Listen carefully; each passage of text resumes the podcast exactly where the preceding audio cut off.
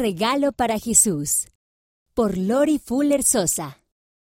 Revistas de la Iglesia. Basado en una historia real.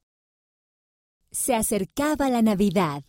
Amy no veía la hora de que llegara. ¿Tienes la caja para Jesús? Le preguntó Amy a su mamá. Ya casi llega su cumpleaños. Me alegro de que te hayas acordado, dijo la mamá. La mamá puso una caja roja sobre la mesa. Era brillante y tenía un lazo rojo encima. Cada año, para Navidad, Amy y su familia escribían las cosas buenas que habían hecho y las ponían en la caja. Cuando ayudamos a los demás, ¿seguimos a Jesús? dijo la mamá. Es nuestro regalo para Jesús. Amy quería llenar toda la caja con regalos para Jesús.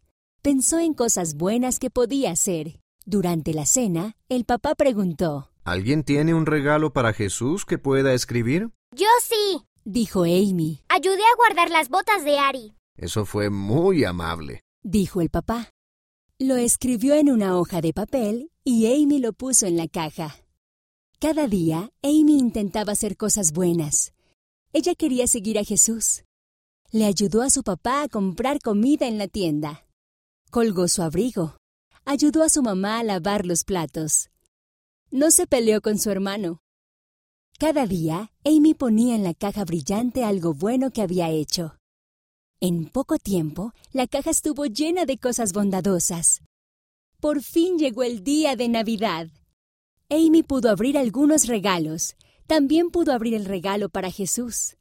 La mamá y el papá se turnaron para leer todas las cosas buenas que había en la caja. Amy se sintió bien.